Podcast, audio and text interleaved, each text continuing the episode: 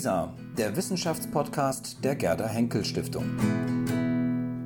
Mit einem Beitrag aus der Bibliothek für Zeitgeschichte Stuttgart.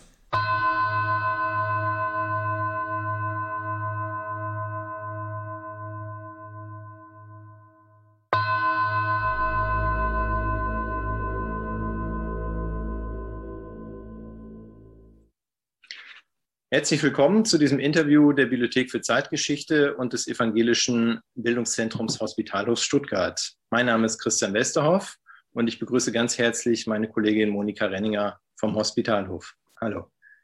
Hallo. Wir führen zusammen ein Gespräch mit der Historikerin und Ausstellungsmacherin Hanne Lesser. Guten Tag, Frau Lesser. Hallo. Ich schließe mich gleich mit den Grüßen an. Willkommen, Frau Lessau. Schön, dass Sie dieses Gespräch mit uns führen zu Ihrem Vortrag. Und äh, ich freue mich, dass das zustande kommt. Wir haben sehr lange schon im letzten Jahr darüber nachgedacht äh, und äh, auf den Weg gebracht, dieses Thema in den Mittelpunkt zu stellen, auch im Zusammenhang mit dem äh, Gedenken an die Stuttgarter Schulderklärung, äh, die 2020 eben äh, ein Jubiläum hatte und zu der auch viel hier in Stuttgart geschehen ist. Und dieses Buch, was Sie geschrieben haben zum Thema Entnazifizierungsgeschichten, hat eine große Rolle gespielt, das Thema und äh, wir fanden es ganz wichtig, auch als Kirchen uns mit diesem Thema intensiv auseinanderzusetzen. Umso schöner, dass das heute klappt. Und ich bin, äh, freue mich und bin gespannt äh, auf unser Gespräch. Ja, Hanne Lessau, geboren 1984, arbeitet als Kuratorin und wissenschaftliche Mitarbeiterin am NS-Dokumentationszentrum der Stadt Köln. Sie studierte neueste Geschichte, Romanistik und Gender Studies an der Ruhr-Universität Bochum und war von 2011 bis 2014 wissenschaftliche Mitarbeiterin im Projekt Der Nationalsozialismus als biografische und gesellschaftliche Herausforderung. Formen des individuellen Umgangs mit dem Nationalsozialismus nach 1933 und 1945 der DFG und arbeitet an ihrem Promotionsprojekt Entnazifizierungsgeschichten, der Umgang mit der eigenen NS-Vergangenheit in der frühen Nachkriegszeit. Und aus diesem Promotionsprojekt ist das gleichnamige Buch äh, hervorgegangen. Frau Renninger hat es gerade schon gezeigt, um das es heute gehen soll und äh, das mit dem Wilhelm Hollenberg-Preis ausgezeichnet wurde. Nun ist es so, dass über das äh, Thema Entnazifizierung das Urteil schon längst gesprochen zu sein scheint. In Öffentlichkeit und Forschung gilt sie weitgehend als missglückter Versuch einer frühen Vergangenheitsbewältigung, der vor allem an Täuschungen und Vertuschungen durch die äh, betroffenen Deutschen scheiterte. Anne Lessau zeigt aber in ihrem Buch Entnazifizierungsgeschichten, warum diese Einschätzung zu kurz greift. Gestützt auf Tagebücher, Notizzettel, Briefe und Zeitungsartikel sowie auf die Verfahrensakten hebt sie hervor, dass die politische Überprüfung eine intensive und ernsthaftere Auseinandersetzung mit der eigenen Vergangenheit war, als wir heute vermuten. Ihr Blick auf das Agieren der Deutschen in den komplexen Prüfbürokratien liegt frei, dass viele versuchten, ohne Schaden durch die Entnazifizierung zu kommen. Dabei entwickelten die zu prüfenden neue Deutungen der NS-Vergangenheit, die für sie selbst glaubhaft sein mussten, sowie auch für andere. Hieraus ergibt sich ein neuer Blick auf die Entnazifizierung und das Verhalten der Deutschen in den ersten Nachkriegsjahren. Zentrale Fragen nach dem Übergang von der NS-Diktatur und zur Bundesrepublik stellen sich damit neu. Hanne Lissau wird nun in einem Vortrag ihr Buch und ihre Forschungsergebnisse vorstellen. Anschließend äh, werde ich ihr noch einige Fragen stellen. Frau Lissau, Sie haben das Wort. Dankeschön. Ich freue mich, heute über mein Buch, das im letzten Jahr erschienen ist, sprechen zu dürfen. Zitierungsgeschichten, die Auseinandersetzung mit der eigenen NS-Vergangenheit in der frühen Nachkriegszeit. Ich möchte meinen Vortrag mit der Frage beginnen, die am Schluss meines Buches steht. Was war die Entnazifizierung? Mit Blick auf die umfangreiche Literatur zu dem Thema scheint es eigentlich müßig, die Frage nochmals beantworten zu wollen. Seit Lutz Niethammer mit seiner Dissertation Entnazifizierung in Bayern Anfang der 1970er Jahre die Entnazifizierung zum Gegenstand historischer Forschung erhob, haben die millionenfach durchgeführten Prüfverfahren der Deutschen in den ersten Nachkriegsjahren ausgesprochen große Aufmerksamkeit in der Geschichtswissenschaft gefunden. Die hält bis heute an, wobei die unzähligen Untersuchungen zu diesem Thema sich in der Einschätzung der Entnazifizierung ausgesprochen einig sind. In doppelter Hinsicht sei die Entnazifizierung gescheitert. Erstens, habe das Prüfprogramm, das ursprünglich Nationalsozialisten aus dem politischen und gesellschaftlichen Leben entfernen sollte, in seiner Durchführung eine weitgehende Rehabilitierung belasteter Personen vorangetrieben. Frühere Nationalsozialisten seien so in großer Zahl in die Nachkriegsgesellschaft integriert, statt aus ihr ausgeschlossen worden. Zweitens sei in der Entnazifizierung eine eigentlich notwendige Auseinandersetzung mit der eigenen NS-Vergangenheit ausgeblieben. Die zu Überprüfenden hätten sich stattdessen strategisch geschickt durch die Verfahren laviert, wenn nötig gelogen und betrogen und seien hieran von den Entnazifizierungsgremien nicht gehindert worden. Zur Befreiung vom Nationalsozialismus habe die Entnazifizierung damit nicht beitragen können. Sie sei vielmehr selbst zu einer vergangenheitspolitischen Hypothek geworden, von der sich die Bundesrepublik in den nachfolgenden Jahren und Jahrzehnten mühsam selbst erst einmal befreien musste. Doch ich habe Zweifel an dieser stark kanonisierten Deutung, denn die ebenso häufig wie einmütig wiederholte Erzählung von der gescheiterten Entnazifizierung hat einen gravierenden Haken. An der bilanzierenden, an der ersten dieser bilanzierenden Kritik an der Entnazifizierung kann kein Zweifel bestehen. Fast alle Überprüften verließen ihre Verfahren ohne oder nur mit geringen Sanktionen und konnten ungeachtet ihres Mitwirkens am Nationalsozialismus ihre beruflichen Karrieren im Nachkrieg fortsetzen. Ein Befund, der seit den 1980er Jahren an vielen Zusammenhängen gezeigt worden ist und in den aktuellen Untersuchungen zur NS-Vergangenheit des Personals von Ministerien, Bundesbehörden und Parlamenten weiter vertieft wird. Anders sieht es hingegen bei der zweiten Dimension der Scheitern-These aus. Zum Verhalten der zu Überprüfenden in der Entnazifizierung existieren weit weniger gesicherte Ergebnisse. Systematische Untersuchungen, die das Agieren unterschiedlicher Verfahrensbeteiligter empirisch analysieren, fehlen nahezu vollständig.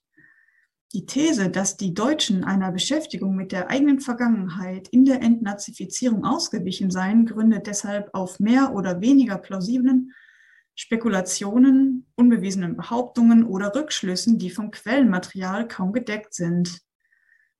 Auch wenn sich Historiker und Historikerinnen etwa sicher sind, dass jene zu Überprüfende, die sich nichts vorzuwerfen hatten, die Fragebögen korrekt ausgefüllt hätten, während diese mit geschönten Antworten versehen oder schlicht falsch ausgefüllt worden seien, sofern Belastungsmomente vorliegen, gründet eine solche Einschätzung nicht auf genaueren empirischen Erkenntnissen, sondern auf plausibel erscheinenden Annahmen. Im besten Fall wird versucht, aus den Angaben, die Verfahrensbetroffene gegenüber den Prüfinstanzen machten, auf ihr Verhalten zurückzuschließen Falsche Angaben im Fragebogen werden dann, wie in diesem Beispiel, zum Ausdruck bewussten Fälschens erklärt, richtige Angaben zum Ausdruck einer unproblematischen Vergangenheit. Vor allem die Leumundszeugnisse haben in diesem Sinn die Fantasie vieler Historiker und Historikerinnen beflügelt, wie der Archivar Anselm Faust schon vor einiger Zeit kritisiert hat. Aus der großen Anzahl von Zeugnissen wird etwa geschlossen, dass diese für jeden beliebig erhältlich gewesen seien, mehrere Unterschriften unter einem Zeugnis oder ähnliche Formulierungen in unterschiedlichen Bescheinigungen sollen beweisen, dass die Deutschen bereit waren, sich gegenseitig alles Mögliche oder alles zu bestätigen. Um eine empirische Untersuchung der tatsächlichen Ausstellungspraxis der sogenannten Persilscheine hat sich hingegen noch niemand bemüht. Problematisch sind solche Rückschlüsse, weil sie nicht ohne Vorstellung darüber auskommen, was ein richtiger Umgang mit der NS-Vergangenheit gewesen wäre. Einschätzungen darüber, dass das Verhalten der Überprüfen in der Entnazifizierung, ein Zitat, von Lügen und Verleugnung über Verharmlosung und vorgeschütztes Unwissen bis hin zur Selbststilisierung, Zitat Ende, gereicht habe, sagen in diesem Sinne vor allem etwas über die Maßstäbe des jeweiligen Autors oder Autorin über eine angemessene Auseinandersetzung mit der NS-Vergangenheit aus. Das Verhalten der Deutschen in den 1940er Jahren lässt sich mit ihnen aber kaum genauer greifen, weil sich mit ihnen nur feststellen lässt, dass es den eigenen Kriterien einer kritischen Vergangenheitsbewältigung nicht genügte. Mir geht es in dem Buch hingegen darum, die politische Überprüfung und das Agieren der Betroffenen aus ihrer Zeit heraus zu verstehen und einen Blick einzunehmen, der nicht bereits angesichts des unbestreitbaren Ausgangs der Entnazifizierungsverfahren zu wissen glaubt, wie sich die zu Überprüfenden verhielten und was sie sich dabei dachten. Im Zentrum meines Interesses steht die Rekonstruktion der sozialen Praxis der Entnazifizierung, also das Verhalten der verschiedenen Beteiligten sowie die Erfahrungen und Sichtweisen, die den Umgang mit der NS-Vergangenheit in diesem Kontext prägten. Eine solche Perspektive auf die Entnazifizierung betrachtet zum einen bekannte Dimensionen des Verfahrens auf veränderte Weise und bekommt zum anderen neue Dimensionen in den Blick, die bislang keine Beachtung gefunden haben. Etwa die Vorbereitung der eigenen Entnazifizierung im Privaten und die Auswirkungen, die die Verfahren schon vor der endgültigen Entscheidung über Sanktionen für die Betroffenen entfalteten. Gespräche und Konflikte, die die Überprüfungsverfahren zwischen Bekannten und Freunden auslösen konnten, informelle Kommunikation zwischen den zu überprüfenden und den Prüfinstitutionen, aber auch die Interaktion der Verfahrensbeteiligten in der konkreten Prüfprozedur. Es geht mir also um einen genaueren Blick auf die institutionellen Abläufe der Entnazifizierung und das Agieren der beteiligten Akteure, insbesondere der Überprüften. Dieser bringt nicht nur neues Detailwissen zutage, zutage, dass der bisherige Fokus der Entnazifizierungsforschung auf die institutionellen und politischen Grundlagen der Überprüfung und ihre numerischen Bilanzen übersehen hat. Dieser Blick eröffnet eben auch andere Einsichten in das Verhalten der Verfahrensbetroffenen, sich nicht in die etablierte These vom Scheitern der Entnazifizierung fügen. Möglich wird ein solcher Blick auf einer sehr breiten Quellenbasis, die bereits intensiv ausgewertete Quellen gemeinsam mit bislang kaum genutztem historischem Material kombiniert. Mein Buch gründet so zum einen auf der administrativen Überlieferung der Entnazifizierungsbürokratien, zum anderen auf einem umfangreichen Sample an Selbstzeugnissen von Verfahrensbetroffenen. Hinzu kommen weitere Quellen, wie etwa Zeitungsberichte zur Entnazifizierung. Entnazifizierungsfallakten und andere Unterlagen der Prüfinstanzen sind bereits in zahlreichen Studien ausgewertet worden. Meine Untersuchung stützt sich hier auf eine große Zufallsstichprobe von 800 Fällen aus den nordrhein-westfälischen Entnazifizierungsakten, die vielfältige Einsichten erlauben. In das Sozialprofil der Überprüften, in ihre Einlassungen in den Prüfverfahren, das Vorgehen der Prüfausschüsse, die unterschiedliche Dauer einzelner Arbeitsschritte, zu Veränderungen im zeitlichen Verlauf und anderes mehr. Ergänzend zeigen die sogenannten Generalakten der Entnazifizierungsgremien, wie diese ihre Prüfarbeit organisierten und unter welchen Bedingungen auch sie agieren mussten. Im Mittelpunkt des Buches steht damit am Beispiel Nordrhein-Westfalens die Entnazifizierung in der britischen Besatzungszone, die bislang weit weniger Aufmerksamkeit als die Spruchkammern im amerikanisch besetzten Süddeutschland gefunden hat. Ihre Abläufe und Verfahrensweisen werden in dem Buch erstmals genauer aufgeschlüsselt. Die britische Zone interessiert mich allerdings nicht allein um ihrer selbst willen, sondern vor allem, um von dort ausgehend nach Gemeinsamkeiten, aber auch den Unterschieden zu fragen, die eine praxis- und erfahrungsgeschichtliche Perspektive auf die politische Überprüfung in der amerikanischen, französischen und britischen, also den drei westlichen Besatzungszonen, aufzeigen kann. Neben den Akten der Entnazifizierungsbürokratie stütze ich mich auf eine große Anzahl von Selbstzeugnissen wie Tagebücher, Korrespondenzen, Entwurfsschreiben, Merkzettel, in denen Verfahrensbetroffene die eigene Entnazifizierung oder die Entnazifizierung insgesamt thematisierten. So konnte ich beispielsweise durch die Auswertung von Briefbeständen erstmals das Ausstellen von Leumundszeugnissen systematisch untersuchen. In diesem Fall erschließen Selbstzeugnisse, die die historische Forschung zur Entnazifizierung bislang nur anekdotisch herangezogen hat, Verfahrensdimension, insbesondere die Vorbereitung der Beprüfung im Privaten, die in der behördlichen Überlieferung verborgen bleiben. Vor allem aber ermöglichen Selbstzeugnisse die Sicht der zu Überprüfenden auf ihr eigenes Verfahren zu analysieren, also den Sinnstiftungsprozessen und Deutungen der Betroffenen nachzuspüren.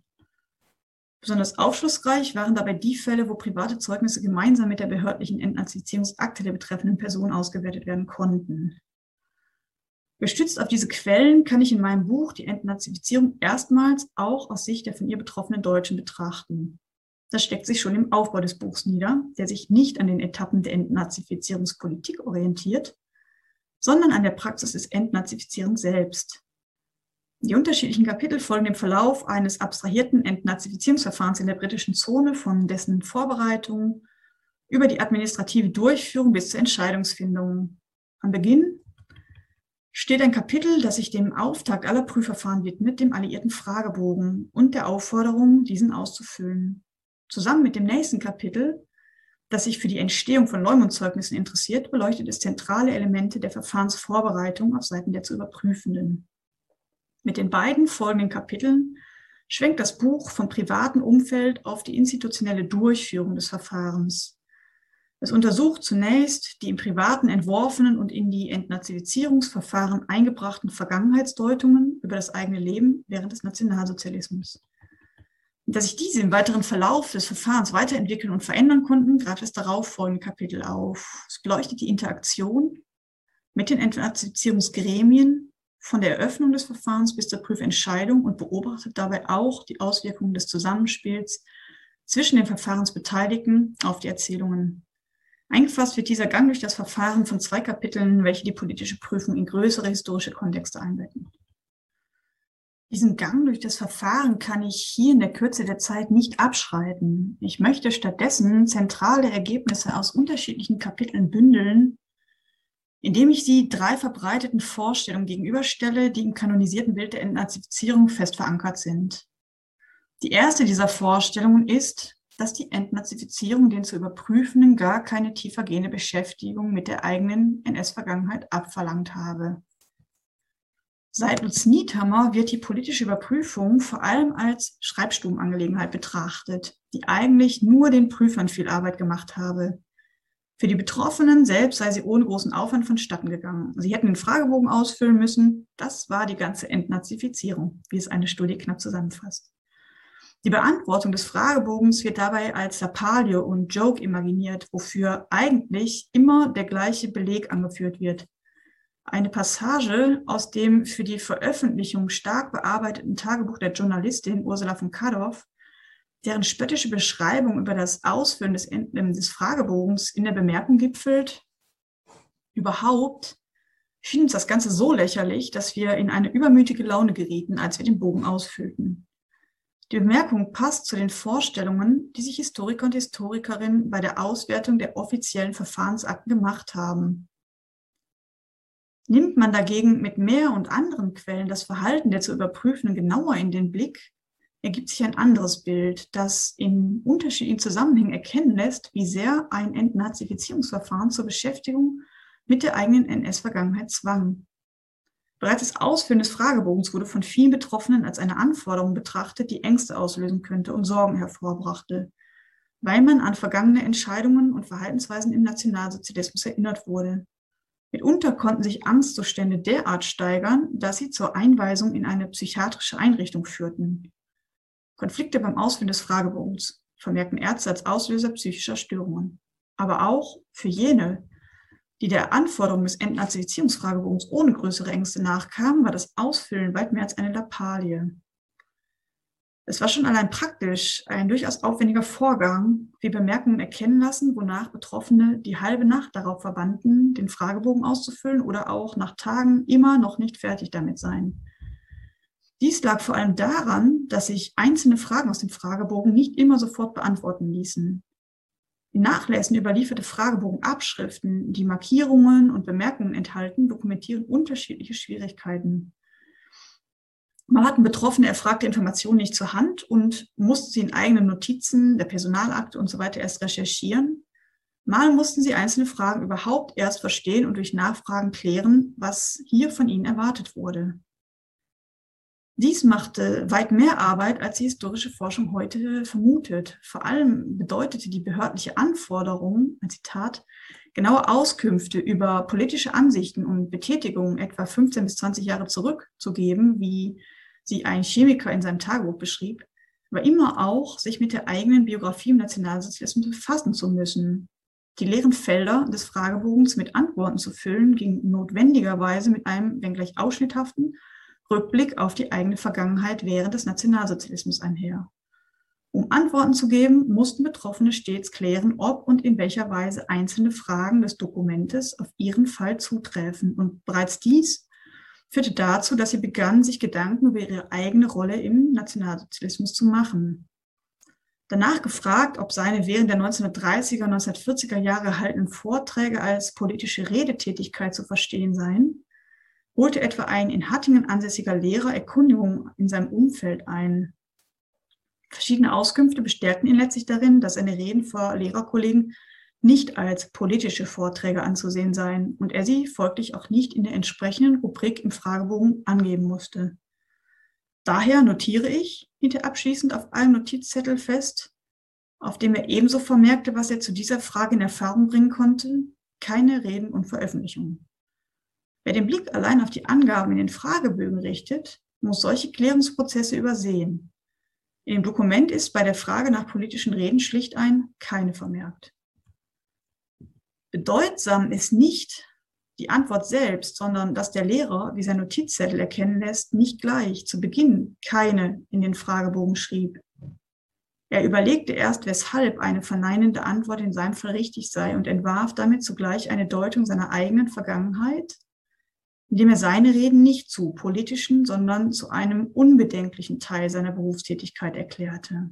Das Beispiel zeigt, es greift kurz in den Antworten der Entnazifizierungsfragebögen einfach nur Informationsangaben auf standardisierte Fragen zu sehen.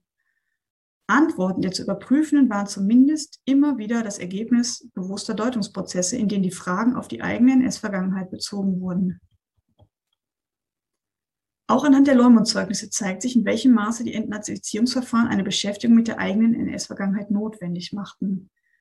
Dies ist vielleicht besonders überraschend, denn um die sogenannten Persilscheine halten sich in Forschung und Öffentlichkeit besonders viele unbewiesene Mythen. Dass es etwa regelrechte Persilscheinmärkte gegeben habe, wo Leumund-Zeugnisse einfach auf dem Schwarzmarkt gekauft werden konnten, wird auch in historischen Studien immer wieder behauptet, ohne dass jedoch auch nur ein einziger belastbarer Beleg hierfür in der Literatur existiert. Tatsächlich wurde die überwältigende Mehrheit der Leumund-Zeugnisse zwischen Arbeitskollegen, Nachbarn und anderen persönlich Bekannten ausgestellt, die über ihre Vergangenheit im Nationalsozialismus im Bilde waren. Und dies hatte entscheidende Auswirkungen auf die Leumundspraxis. In meinem Buch habe ich erstmals die Praxis des Ausstellens von Leumundszeugnissen auf breiter Basis untersucht und dafür mehr als 120 Kommunikationsakte ausgewertet, die Anfragen um Zeugnisse und oder Antworten auf solche Bitten beinhalten. Diese Quellen zeigen, dass die soziale Nähe, in der die Zeugnisse ausgestellt wurden, das Ausstellen von Zeugnissen nicht einfach erleichterte. Die Beteiligten begriffen dies vielmehr als eine Herausforderung, die die Suche nach Leumunds Bescheinigung verkomplizierte. Anzufragen hatten es Schwierigkeiten, Freunde und Bekannte für ihre Bitten ausfindig zu machen, da ein Großteil der deutschen Bevölkerung infolge des Krieges und der Besatzung nicht mehr in ihren früheren Wohnorten weilte. Zudem hatten sie unbehagendes handfeste Sorgen, um ein Zeugnis nachzusuchen, da es ihnen peinlich war, um einen Gefallen zu bitten oder weil sie nicht sicher waren, wie das Gegenüber reagieren würde. Vor allem machten sie sich auch Sorgen darüber, wie das erbetene Zeugnis letztlich ausfallen würde. So berichtete ein Betroffener am Vorabend, er sei erfüllt von der mich immer wieder erfassenden Scheu vor der für den nächsten Tag vereinbarten Abholung eines Zeugnisses von einem Bekannten und ein anderer notierte in sein Tagebuch mit Galgenhumor, er habe die prachtvolle Aufgabe, meine schmutzige Wäsche zusammenzutragen und sie vor Zeugen auszubreiten. Das Anfragen bei einem Freund, Bekannten oder Arbeitskollegen um ein Zeugnis machte für die Bittenden eine Erklärung über die eigene Person und gerade über Aspekte der eigenen Vergangenheit notwendig, die in der Nachkriegszeit als belastend galten, wie der Kommentar mit der schmutzigen Wäsche auf den Punkt bringt. In Briefen überlieferte Bitten um Zeugnisse lassen erkennen, dass die Anfragenden sich zwar bemühten, auf ihnen relevant erscheinende Sachverhalte oder Sichtweisen hinzuweisen, zugleich zeigen sie aber auch, dass sie dem Gegenüber nicht einfach vorgaben, was diese bescheinigen sollten, sondern versuchten, die eigene Sicht auf die Vergangenheit möglichst plausibel zu machen. Ihnen war allzu bewusst, dass die Entscheidung, was Aufnahme in das Zeugnis fand, letztlich bei dem Zeugen lag. Wer Zeugnisse vorlegen wollte, musste zu diesem Zweck mit persönlich Bekannten über seine Vergangenheit sprechen. Und dies taten mehrere Millionen Überprüfende, wodurch die Leumundspraxis ein ausgesprochen breites Sprechen über personale NS-Vergangenheiten in der Nachkriegszeit erzeugte. Die Entnazifizierung bestand für sehr viele Überprüfte aus weit mehr als dem lästigen Ausfüllen eines amtlichen Dokumentes. Sie konfrontierte die Betroffenen, ob diese nun wollten oder nicht, mit ihrer NS-Vergangenheit, wenn diese die Fragen des Fragebogens auf sich selbst beziehen oder für die Suche nach Zeugnissen mit anderen über ihr Verhalten im Nationalsozialismus sprechen mussten. Wie stark der durch die Entnazifizierung ausgelöste Impuls war, sich mit der eigenen Vergangenheit zu befassen, lässt sich eindrücklich an ihrer institutionellen Entwicklung erkennen, gerade weil es sich dabei um eine unbeabsichtigte Folge der Überprüfungsverfahren handelte. Die Alliierten hatten die Entnazifizierung bewusst nicht als eine Form des Austauschs und der Reflexion über die NS-Zeit konzipiert. Ihnen ging es nicht um individuelle Reflexion, sondern darum, die Nachkriegsgesellschaft vom Einfluss der Nationalsozialisten freizuhalten. Entsprechend enthielt etwa der Fragebogen keine Fragen, die zum Nachdenken anregen sollten, sondern nur geschlossene Fragen, die faktische Informationen wie Daten, Orte, Mitgliedschaften und Funktionen abfragten. Mit ihnen sollten Nationalsozialisten identifiziert und anschließend in einem standardisierten Verfahren aus ihren beruflichen Stellungen entlassen werden, ohne dass eine genauere Prüfung des Einzelfalls erfolgen sollte. Nach diesem bewusst groben, aber leicht handhabbaren Verfahren entließen die Alliierten im Herbst 1945 Hunderttausende Deutsche. Dass die Entnazifizierung sich seit Frühjahr 1946 dann zu jenem aufwendigen Prüfprozedere entwickelte, bei dem nicht nur formale Belastungen festgestellt, sondern gegen die Besonderheiten des jeweiligen Falls abgewogen wurden, hing in starkem Maße daran, dass sich die Deutschen gegen das standardisierte Vorgehen wehrten. Sie hatten sich von Beginn an nicht darauf beschränkt, die im Fragebogen geforderten Informationen zu liefern, sondern Leumundzeugnis und eigenes Schreiben mit eingereicht, die individuelle Motive, Zwangslagen und Lebensumstände beschrieben.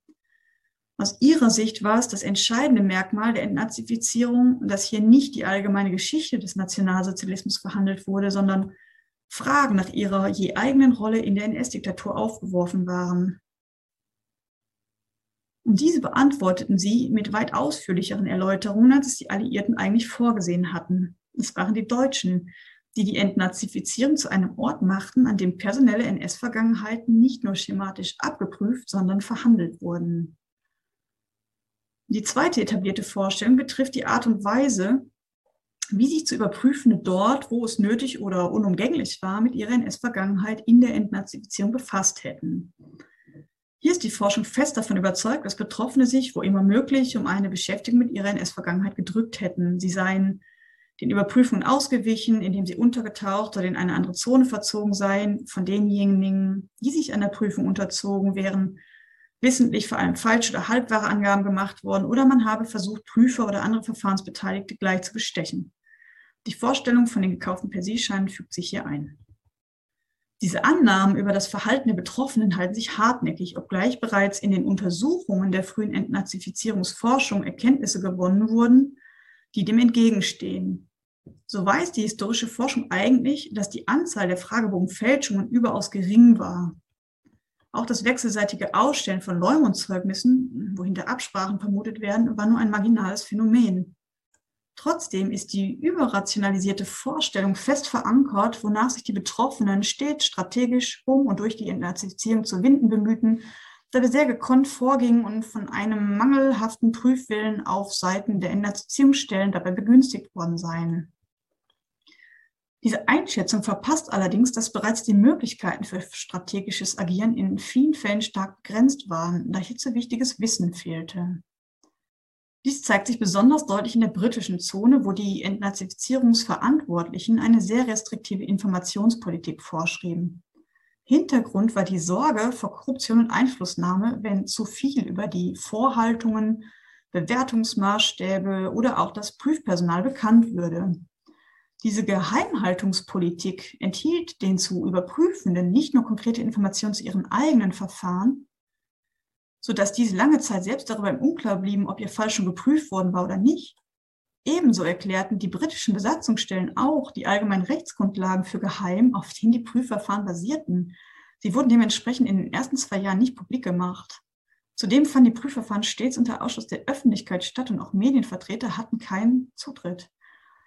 Eine von mir durchgeführte systematische Auswertung verschiedener Zeitungen hat ergeben, dass selbst ein aufmerksames und systematisch Beobachten der Presse es zu Überprüfenden nicht erlaubte, ein Verständnis für das sie zu erwartende Verfahren und die diesem zugrunde liegenden Maßstäbe zu entwickeln. Auf der Grundlage ließ sich kaum strategisch agieren. Insofern ist es nicht verwunderlich, dass gerade dieser Wissensmangel die Verfahrensbetroffenen dazu trieb, auf anderem Wege nach Informationen zu suchen. Sie erkundigten sich bei Bekannten und Freunden über deren Erfahrungen. Sie wandten sich mit Fragen an die Entnazifizierungsausschüsse und deren Personal. Die Geheimhaltungspolitik trug damit entscheidend zu jener informellen Kommunikation bei, die die Briten eigentlich hatten verhindern wollen. Doch die zahlreichen Kontakte jenseits des offiziellen Prüfverfahrens dienten nicht einfach dazu, durch Bestechung das Prüfergebnis zu beeinflussen. Vielmehr ging es Betroffenen darum, von Vorzimmern und Ausschussvorsitzenden zu erfahren, was ihnen eigentlich vorgehalten werde und an welchem Punkt des Prüfvorgangs sich ihr Verfahren gerade befinde. Und immer wieder drängten Betroffene angesichts des langsamen Arbeitstempos der Prüfinstitutionen auch schlicht darauf, dass ihr Fall endlich mal bearbeitet werden solle. Wie oft bin ich deswegen schon zur Stüterstraße gerannt, schrieb ein Pressezeichner aus Berlin frustriert über seine zahlreichen Besuche beim zuständigen Entnazifizierungsgremium. Es ist zu blöde, ich werde am kommenden Dienstag wieder hinzotteln. Auf diese Weise gelang es zu überprüfen und durchaus Informationen zusammenzutragen, die sie eigentlich nicht erlangen sollten. Doch dieses Wissen blieb äußerst prekär und unsicher. Hinweise, die man aus unterschiedlichen Quellen bezogen hatte, widersprachen sich vielfach und stets blieb offen, ob es nicht noch relevante Sachverhalte gab, von denen man nichts erfahren hatte. Zudem mussten erhaltene Angaben auch richtig verstanden werden, woran selbst Rechtsanwälte oder andere in Verwaltungsprozessen geübte Personen immer wieder scheiterten, wie Tagebucheinträge äh, zeigen. Vor allem blieb das Wissen aber stets informell und bot damit keine solide Basis, um sich in offiziellen Kontexten darauf zu beziehen. Wie schwierig es auf dieser Grundlage war, strategisch geschickt zu agieren, zeigt sich besonders eindrücklich an Betroffenen, die vor die Entnazifizierungsausschüsse geladen wurden, um Rede und Antwort zu stehen. Ihr privaten Aufzeichnungen zeigen immer wieder, dass die Anhörungen in, Zitat, ein vollständig anderes Fahrwasser geraten seien oder, Zitat, von den besonderen Fragen, die ich erwartet hatte, in diesem Ausschuss nichts gekommen sei, die dafür aber ganz andere Dinge äh, gefragt worden waren. Immer wieder sahen sich Betroffene, die sich versucht hatten, so gut es eben ging, auf ihre Anhörungen vorzubereiten, nach den Befragungen gezwungen, sich noch einmal schriftlich zu erklären, weil, wie es ein Grundschullehrer aus Essen formulierte, sie die Befürchtung hatten, dass die Prüfer bei dem Termin kein klares Bild gewonnen haben dürften. Neben den Schwierigkeiten, sich in der Entnazifizierung strategisch geschickt zu verhalten, zeigen die Quellen auch, dass die zu Überprüfenden dies keineswegs immer versuchten. Auch in Situationen, in denen das strategische Interesse an einem möglichst sanktionsarmen Verfahrensausgang und ihr Bild der eigenen NS-Vergangenheit in Konflikt miteinander gerieten, entschieden sie sich nicht immer gegen die eigene Lebensgeschichte.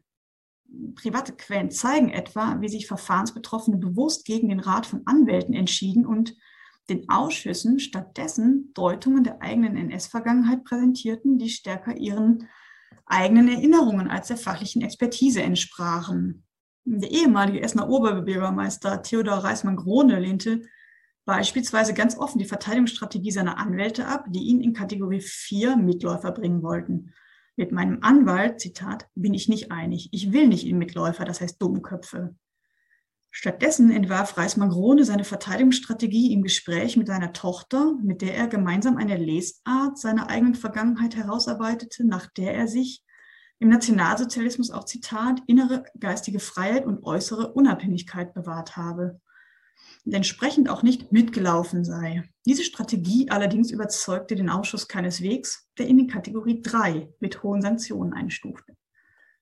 Auch an Berufungsfällen lässt sich beobachten, wie bereits überprüfte, über die keine Sanktionen verhängt worden waren, den Aufwand und die Unwägbarkeiten eines nochmaligen Verfahrens auf sich nahmen, nur um sich gegen das Werturteil zu wehren, das sie etwa in der Eingruppierung als Mitläufer erblickten. Sie wollten, dass ihre Sicht auf die eigene Vergangenheit auch von den Ausschüssen anerkannt werde. In den allermeisten Fällen stand allerdings ein bewusstes strategisches Agieren gar nicht in einem Widerstreit mit der Sicht des Betroffenen auf die eigene NS-Vergangenheit. Vielmehr war in zahlreichen Konstellationen das Erzählen vom eigenen Leben die geschickteste Verhaltensoption. Angesichts zahlreicher Zeitungsberichte über die Entdeckung der Mitgliederkartei der NSDAP durch die Alliierten sowie über harte Strafen für Fragebogenfälscher schien es vielen Verfahrensbetroffenen gewagt, eigene Mitgliedschaften oder Funktionen in NS-Organisationen einfach zu verschweigen. Geschickter war es, diese im Fragebogen anzugeben und sich zugleich darum zu bemühen, den Prüfinstanzen darzulegen, was diese im eigenen Fall bedeutet hätten. Zitat, es ist richtig, dass der Fragebogen nach reiflicher Überlegung die nackten Tatsachen enthalten muss, fasste ein Brief mit Tipps für eine anstehende Entnazifizierung diesen Gedanken zusammen. Zitat weiter. Das Begleitschreiben muss aber psychologisch diese nackten Tatsachen verständlich machen. Dass dies viele Betroffene so sahen und auch entsprechend handelten, zeigt die geringe Verbreitung von Fragebogenfälschung und die große Anzahl an Schreiben, die zu überprüfen ihren Fragebogen beilegten oder im weiteren Verfahrensverlauf einreichten. In Nordrhein-Westfalen tat dies jeder Dritte zu überprüfende. Nicht das Verschweigen belastender Angaben war das typische Verhalten, sondern das Erklären belastender Angaben im Verfahrensverlauf. Wie sehr es das Agieren der Verfahrensbetroffenen bestimmte, zeigt sich eindrücklich an ihren vielfältigen Aufforderungen und Bitten, dass Entnazifizierungsstellen die in ihrer Möglichkeit stehenden Prüfinstrumente in ihrem Fall auch tatsächlich einsetzen sollten. Betroffene verwiesen auf Personalakten oder andere Materialien, die zur Beurteilung herangezogen werden sollten, oder sie forderten, Zeugen einzuladen oder selbst angehört zu werden. Gerade hierzu dienten ihre zahllosen unaufgeforderten Besuche in den Entnazifizierungssekretariaten und beim Prüfpersonal. Vor dem Hintergrund des bisher Gesagten überrascht es wahrscheinlich wenig, dass drittens auch die etablierte Vorstellung über die Einlassungen der Verfahrensbetroffenen in der Entnazifizierung aus meiner Sicht fehlgeht. Die Entnazifizierungseingaben werden gemeinhin als bewusst fehlerhafte Darstellungen interpretiert, die mit der NS-Vergangenheit der Autorinnen nur wenig gemein haben. In diesem Sinne hat sich die Forschung, es tut es auch bis heute noch, vor allem den Lücken und Unstimmigkeiten in Einzelfällen zugewandt und solche durch das Abgleichen mit anderen Quellen zahlreich nachgewiesen. Auf der anderen Seite hat die Entnazifizierungsforschung betont, dass die Einlassungen der zu überprüfen in starkem Maße stereotyp seien. Viel zitiert wird auch hier Lutz Niethammer, der ausgezählt hat, dass, Zitat, von den vor den Spruchkammern vorgebrachten Verteidigungsargumenten und Entschuldigungen über zwei Drittel auf eine Handvoll Topoi festgelegt gewesen seien. Auch diese Gleichförmigkeit wird als Beleg dafür gesehen, dass in den Geschichten nicht aus der tatsächlichen NS-Vergangenheit der Fahrensbetroffenen ähm, berichtet wird. Dabei ist dieser Befund schlicht wenig überraschend, wenn man sich verdeutlicht, dass alle Betroffenen ja auf die gleichen Fragen antworten mussten. Gewisse Ähnlichkeiten sind jetzt zwangsläufig, zumal mit dem statistischen Zusammenfassen ähnlicher Begründungen im Detail bestehende Unterschiede und das Spezifische der jeweiligen Eingaben übergangen werden. Niedermatt hat dasjenige, was er nicht zusammenfassen konnte, als erfindungsreich abgefasste Einlassungen, die nicht in seine Entlastungstopoi passten, als andere Gründe zusammen. Doch auf diese Besonderheiten kommt es durchaus an, worauf schon verweist ist die Gruppe der anderen Gründe ein Drittel aller von Niethammer untersuchten Fälle ausmachte und damit größer war als jeder Entlastungstopoi. Insofern möchte ich im Folgenden zeigen, dass das Besondere und Individuelle der von mir Entnazifizierungsgeschichten genannten Eingaben viel wichtiger für den Prozess der Entnazifizierung war als ihre Gemeinsamkeiten.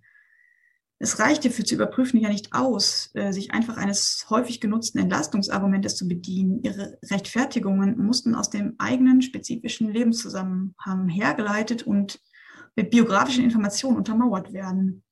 Der Umstand ist weit weniger trivial, als es vielleicht auf den ersten Blick erscheinen mag.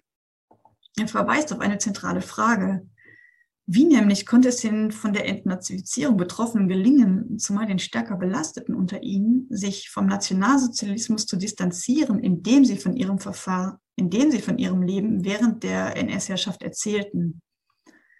Die Antwort liegt weder in den Stereotypen Entlastungstopoi, noch lässt sie sich durch das Überprüfen der Entnazifizierungsgeschichte mit Hilfe anderer Quellen finden. Stattdessen müssen die Texte als Erzählung des Nachkriegs begriffen werden und auf ihre argumentativen Strukturen ihre Funktionsweise befragt werden. Darauf verweist der Begriff der Entnazifizierungsgeschichten. Er soll die Gesamtheit der von den zu überprüfenden im Laufe ihres Verfahrens eingebrachten Schriftstücke als zusammenhängende Erzählungen von der eigenen NS-Vergangenheit kenntlich machen, die diese den Prüfern präsentierten. Wendet man sich in diesem Sinne den Entnazifizierungsgeschichten zufällt als erstes auf, dass sich die Einlassungen mit Blick auf den Nationalsozialismus in einem engen thematischen Horizont bewegen, den der Fragebogen weitgehend vorgab. Die Erzählungen drehen sich vor allem um Eintritte in NS-Organisationen und die Übernahme von Ämtern. Andere Dinge, die wir heute für wichtig erachten, um die Beziehung einer Person zum Nationalsozialismus einzuschätzen, etwa die jeweilige Haltung zu Kriegsverbrechen, zum Holocaust spielt nur eine sehr geringe Rolle. Innerhalb dieses engen thematischen Ausschnittes bemühten sich die Betroffenen um Erklärungen, indem sie detaillierte Informationen zu den konkreten Umständen von Eintritten und Ämterübernahmen ausführten. Um meine Lage heute wieder etwas verständlich zu machen, schrieb etwa ein Lehrer 1946 an den Entnazifizierungsausschuss, müsse er alle waltenden Umstände anführen, die sein Leben bestimmt hätten. Das Erzählen über das eigene Leben beschränkte sich dabei oftmals nicht auf die Zeit des Nationalsozialismus. Vielmehr sprachen sie über Prüfen häufig über eine längere Lebensspanne.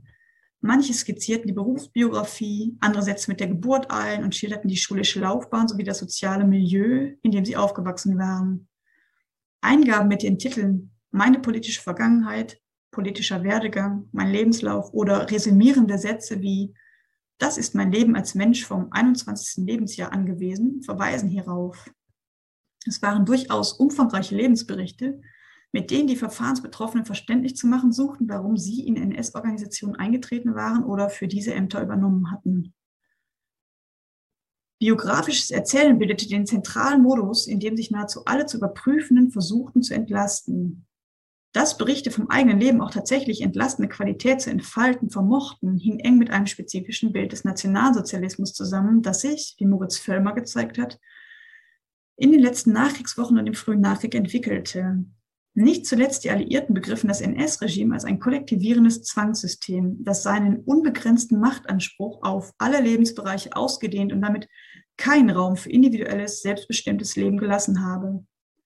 Die gesellschaftliche Mobilisierung, die der Nationalsozialismus gerade durch die Förderung legitimer Individualität entfaltet hatte, hatte dieser Nachkriegsvorstellung keinen Platz. Stattdessen galt in ihr jede Form von Individualität während der NS-Herrschaft als Beleg dafür, dass man sich dem Zugriff des Regimes erwehrt und widerstanden habe. Vor diesem Hintergrund gewann das biografische Erzählen der Entnazifizierungsgeschichten seine distanzierende Qualität. Mit ihm versicherten die zu überprüfenden auch in dem kollektivistischen, anti-individualistischen Zwangssystem des Nationalsozialismus ein eigenes Leben gelebt und Individualität bewahrt zu haben. Ganz im Sinne klassischer biografischer Erzählform zielten die Geschichten dabei auf die Innerlichkeit ihrer Autorinnen. Dort habe man sich frei vom Nationalsozialismus gehalten, während man im äußerlichen Verhalten durch den Druck des NS-Regimes zum Mitmachen gezwungen gewesen sei. Innerlich habe man aber der totalen Gleichschaltung widerstanden, was die Schilderung einzelner Konflikte oder Benachteiligung oder partiell geäußerter Kritik belegen sollten. Das Bild des Nationalsozialismus, das die Alliierten mitbrachten, war für die Deutschen ausgesprochen attraktiv. Es erlaubte ihnen, von tatsächlichen Erlebnissen in der Vergangenheit zu erzählen und sich mit dem Fluchtpunkt, zumindest innerlich vom Nationalsozialismus gänzlich unberührt geblieben zu sein, in einen scharfen Gegensatz zum NS-Regime zu stellen. Indem in der Entnazifizierung Hunderttausende Deutsche die Vorstellung der individuelle Freiheit vollständig zerstörenden NS-Diktatur reproduzierten, und zur Grundlage biografischer Erzählungen machten, trug die politische Überprüfung entscheidend zur Popularisierung dieser Deutung im Nachkrieg bei.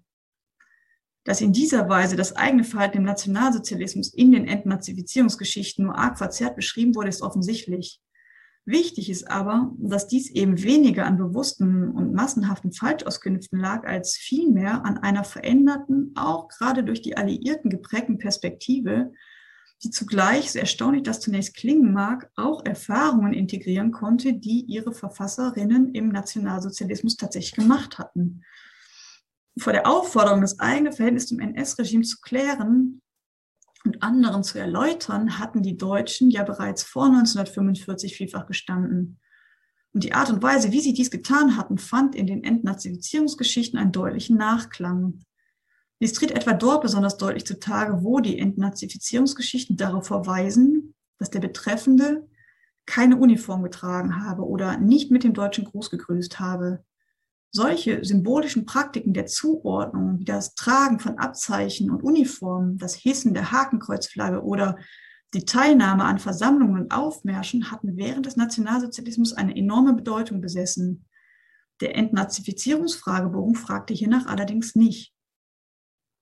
Dennoch berichteten viele zu Überprüfende von ihrem Umgang mit den Symbolen des Nationalsozialismus und trugen damit eine Sichtweise auf die Frage nach dem eigenen Verhältnis zum NS-Regime in die Entnazifizierung hinein, die aus dem Nationalsozialismus stammte. Die auffälligen, weil ungefragten Bemerkungen über das Tragen von Uniformen und Abzeichen in den Entnazifizierungsgeschichten sind nur ein Beispiel, an dem sich zeigt, dass das Problem dieser Vergangenheitsdeutungen weniger auf einem mangelnden Interesse an der Auseinandersetzung mit der eigenen NS-Vergangenheit gründete, Problematischer war vielmehr, dass die zu Überprüfenden bei ihrer Auseinandersetzung mit der eigenen Rolle im Nationalsozialismus in Erfahrungen verhaftet blieben, die aus dieser Zeit stammten, mit der neuen Vorstellung von der kollektivierenden Diktatur aber einen veränderten Sinn erhielten. Hatte etwa, wie Jana Steurer gezeigt hat, ein eigensinniger Umgang mit den Symbolen des Nationalsozialismus zwischen 1933 und 1945 vielen Deutschen dazu gedient, ihre Zuordnung zum NS-Regime zeigen zu können, wurden Eigensinnigkeiten nun als Belege einer grundsätzlichen Distanz zum Nationalsozialismus präsentiert.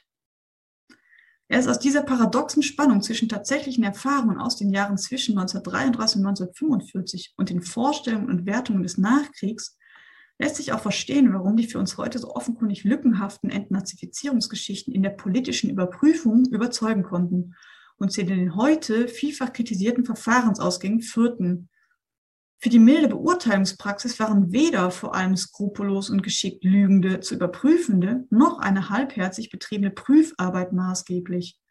Ganz im Gegenteil waren die Prüfer im Rahmen begrenzter Möglichkeiten vielfach um ernsthafte und genaue Prüfung bemüht. Dies schloss auch ein, dass sie die Selbstauskünfte der Betroffenen skeptisch betrachteten. Doch die Prüfer teilten mit den zu Überprüfenden den gleichen Erfahrungshorizont vor und nach 1945. Insofern interpretierten auch sie die in der Entnazifizierung aufgeworfene Frage nach dem Verhältnis des Einzelnen zum NS-Regime mithilfe jener Erfahrungen, die sie in den 1930er Jahren bei der politischen Positionierung im Nationalsozialismus gemacht hatten und teilten mit ihnen die Nachkriegsvorstellung des Nationalsozialismus als einen kollektivierenden Zwangssystem.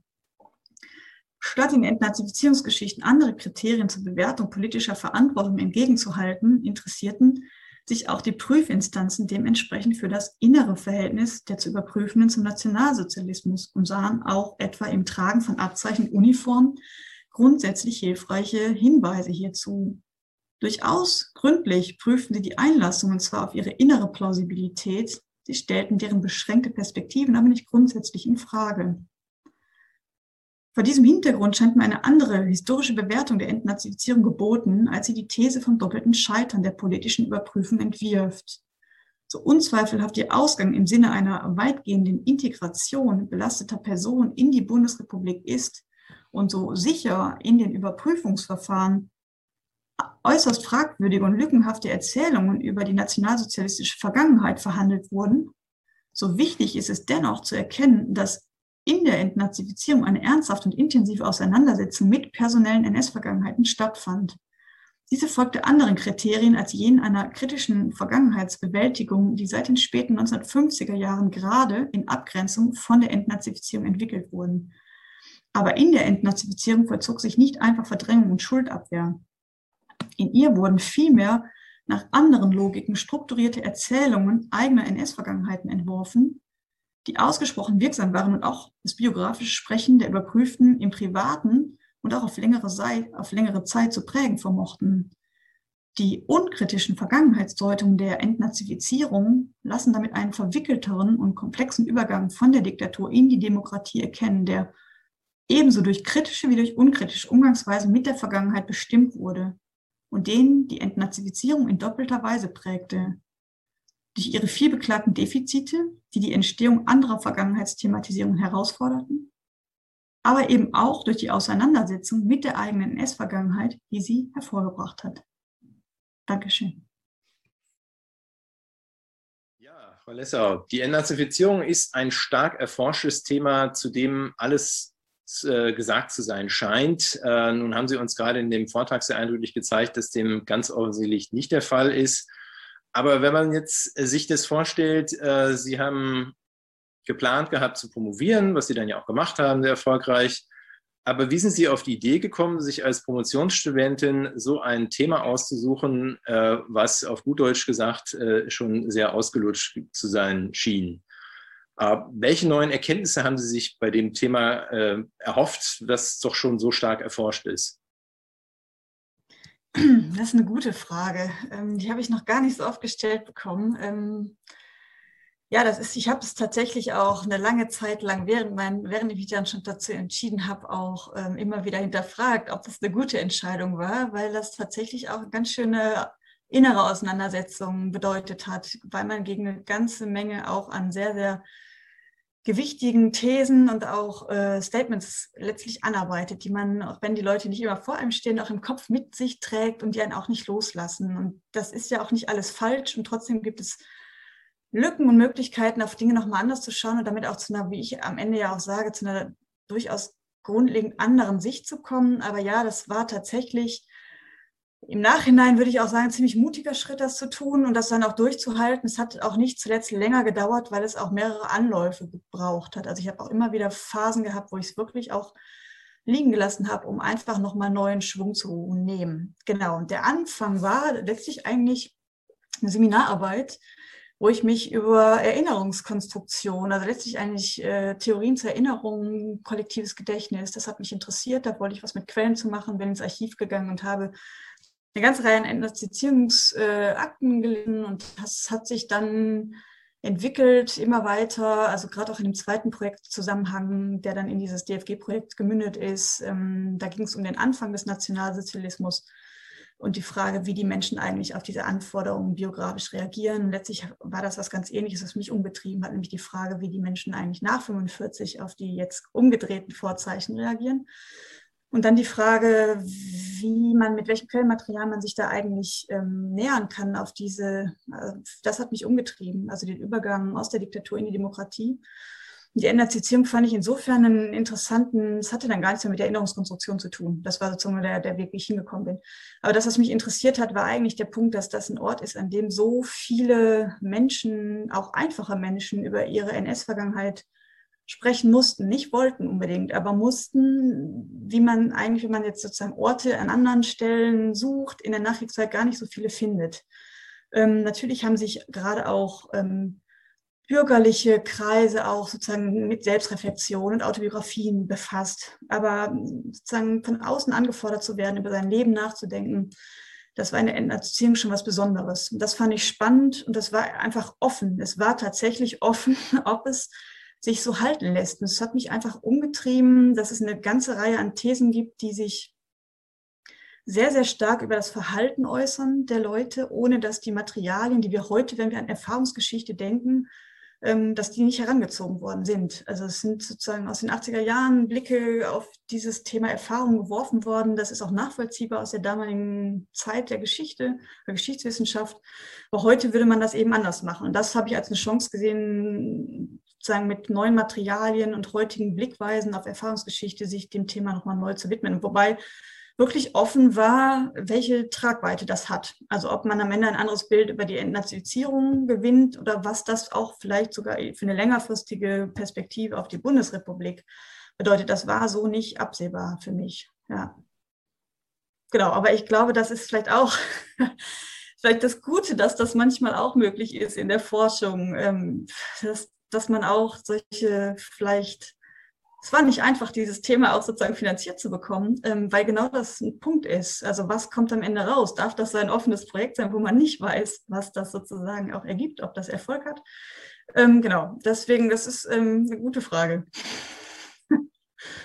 ja. ja, es ist doch schön, dass es äh, noch so mutige Nachwuchswissenschaftler äh, äh, auf jeden Fall gibt, die sich solcher äh, Fragen annehmen und da auch kein Risiko scheuen äh, und nicht einfach nur den Weg des einfachsten Widerstands gehen. Ähm, wenn wir uns jetzt die Forschung, die bisherige Forschung nochmal anschauen, ähm, würden Sie dann sagen, dass äh, die zu sehr vom Ergebnis her äh, auf das Thema geblickt hat äh, und nicht äh, die Entnazifizierung aus ihrer Zeit selbst heraus verstanden hat? Ja, im Prinzip schon. Also ich glaube, das ist auch erstmal sehr, sehr gut nachvollziehbar, dass wenn man sich die Bilanzen anguckt, die ja dann auch sozusagen in Tabellenform sehr eindrücklich existieren, wenn man die Verfahrensausgänge sich anschaut, dann ist das natürlich erstmal etwas, was einen aufregen kann und auch ne, als Skandal geeignet ist, dass ein Verfahren, das dazu dienen soll, Nationalsozialisten aus der Gesellschaft auszuschließen, zumindest für eine bestimmte Zeit, dazu führt, dass sie eigentlich letztlich über verschiedene Abläufe, in diesem Verfahren am Ende eher integriert werden, ähm, dass das sozusagen gerade in dem Moment, als man die Entnazifizierung entdeckt, nämlich in den 80er Jahren, sozusagen, da wo gerade es beginnt, so etwas wie eine kritische Aufarbeitung sich auch durchzusetzen der NS-Vergangenheit, Ähm, dass das aufregt, finde ich total nachvollziehbar und aus der Zeit heraus auch sehr verständlich, hatte auch eine bestimmte Funktion. Ähm, genau, das, man hat dabei aber, finde ich, sehr, sehr stark sozusagen rückgeschlossen auf das, wie das in der, in der Entnazifizierung selber in den Verfahren gelaufen ist. Man hatte Annahmen ähm, aufgestellt, die sich aber nicht aus empirischen Materialien in dem Sinne ähm, ergeben haben, sondern aus Rückschlüssen in starkem Maße über diese Ergebnisse. Was ist ja letztlich eine offen, also man kann sich das ja auch in anderen Themen vorstellen, die, die politische Haltung zu einer oder die Frage, wie ich zu etwas politisch stehe, die kann ja eine ganz andere Antwort hervorbringen als die Frage, was mache ich, wenn ich das ganz konkret selber durchleben muss. Und ich glaube, das ist ein ganz wichtiger Punkt bei der Entnazifizierung. Also die ganze öffentliche Empörung, die braucht man ja auch nicht wegreden. Die war auch zeitgenössisch, ist die entstanden. Nicht von Anfang an, aber die hat sich dann entwickelt. Und ich, ich kenne auch kaum jemanden, der irgendwie noch ab 47 oder so positiv über die Entnazifizierung gesprochen hat. Darum geht es mir auch gar nicht. Ne? Es geht eher darum, in diese bestehenden Deutungen noch ähm, neuere oder Erkenntnisse einzubringen, die sich zum Teil auch da ein, einbetten, aber eben auch zum Teil eben nicht. Und darum, glaube ich, geht es bei mir. Genauer zu gucken, wie verhalten sich die Leute eben nicht in ihrer öffentlichen Empörung, sondern was passiert, wenn sie wirklich ganz konkret also aufgefordert sind, durch diese Prüfverfahren zu gehen. Und das ist wirklich überraschend, dass selbst Menschen, wo wir jetzt erstmal sagen würden, ja, wahrscheinlich haben die einfach nur den Fragebogen ausfüllen müssen. Das war trotzdem mehr für die, wenn man sich ähm, Tagebücher, Briefe man kann sich ja über diese Quellen nur nähern, einer Art von Auseinandersetzung. Aber man merkt, dass es eben nicht damit getan war, diese Fragen zu beantworten, sondern die sind wirklich losgezogen und haben Gespräche geführt. Und das ist ja letztlich was, was interessant ist, weil es da um persönliche, um personelle NS-Vergangenheiten ging und nicht irgendwie um große Fragen der Schuld, sondern um das eigene Leben. Genau, und das ist letztlich das, was mich auch interessiert. Was ich mich dann im Endeffekt so ein bisschen gefragt habe, ist, ähm ja, also wir haben jetzt diesen, neuen Befund, dass sich die Leute tatsächlich äh, intensiver damit beschäftigt haben und sich auch eine eigene Deutung zurechtgelegt haben, was sicherlich äh, ja, einmal überraschend ist und sicherlich auch positiv. Aber ich habe mich da so ein bisschen gefragt, was war denn der, das Ergebnis dieser Auseinandersetzung, wenn man das jetzt positiv sehen möchte? Ähm, wir haben ja gleichzeitig dieses Bild, dass in den 50er Jahren so äh, das große Schweigen herrscht, dass nicht über den Nationalsozialismus gesprochen wurde und in den Familien dann wahrscheinlich dann auch nicht unbedingt über die eigene Rolle. Ähm, und das, das ist ja zumindest die allgemeine, die allgemeine Vorstellung, äh, dass äh, die Gespräche dann erst später anfingen ähm, und, und die Auseinandersetzungen. Ähm, also stellte ich mich so ein bisschen die Frage, dass diese frühe Auseinandersetzung, die durch den Fragebogen äh, angeregt wird, welchen Effekt die denn dann letztendlich hatte. Wir haben vor ein paar Jahren eine Veranstaltung mit Magnus Brechgen zu äh, Albert Speer gemacht. Ähm, der hat sich auch mit seiner NS-Vergangenheit auseinandergesetzt. Äh, und ich sage mal, der hat dann sehr gutes Geschäft mitgemacht, äh, was dann nur leider dazu geführt hat, dass es nicht mehr wirklich viel mit äh, der Realität zu tun hatte und ähm, ja, auch die ganze Diskussion natürlich irgendwo auch verzerrt hat und man den richtigen Albert Speer dann überhaupt erstmal äh, wieder durch Historiker hervorkramen, äh, Historikerinnen wieder hervorkramen musste. Also frage ich mich so ein bisschen, was war der Wert, äh, was ist der Gewinn gewesen dieser frühen Auseinandersetzung, die durch die Fragebögen angeregt wurde? Mhm.